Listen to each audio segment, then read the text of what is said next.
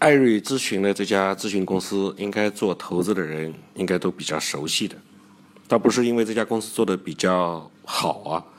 而是说它的这个免费的内容相对比较多一点。那么最近呢，亚信科技它的股票代码是在香港上市，是零幺六七五，宣布收购艾瑞市场咨询股份有限公司，也就是艾瑞咨询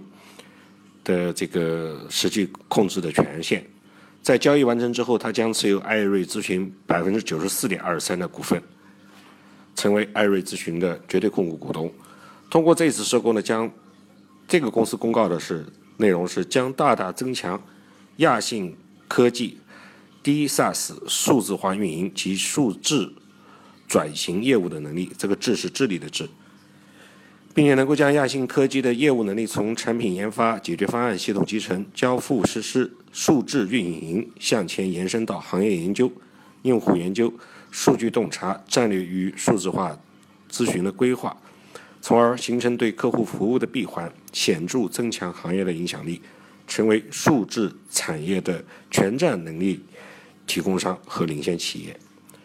不管怎么包装，怎么用各种新的理念去。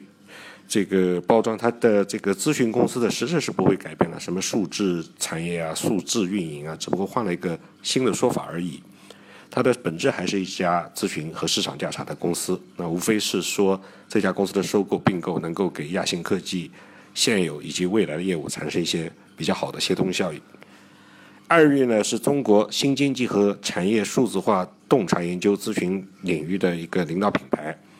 他曾经深耕商业决策服务的场景，以技术和数据为驱动，为客户提供专业的行业研究、用户研究、数据洞察、战略与数字化咨询规划等等的专业服务，能能够助力客户呢提升认知、盈利和综合竞争力。艾瑞二一年上半年营收大概是人民币一点零八亿，比去年增长了百分之三十九点七二。税后净利呢，比二零二零年同期，也就是上半年，增加了大概八百六十万元的人民币。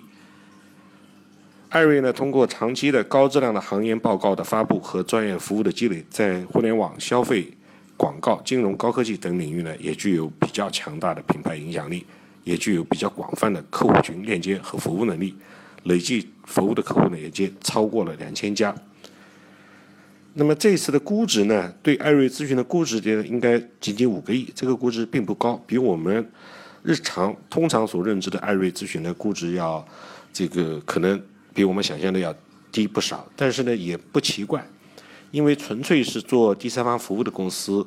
除了一些世界级的这些咨询公司之外，很少有能够做得非常大的。那么它能够被亚信科技收购呢，也不不能说是一个不好的事，也是算是。间接的走入了一个资本市场。那么公司也公告说，这个收购交易完成之后，艾瑞咨询将继续保持独立运营，亚信科技呢将持续为艾瑞提供产品、技术、运营等各方面的支持，助力他为各行业的客户提供更好的服务。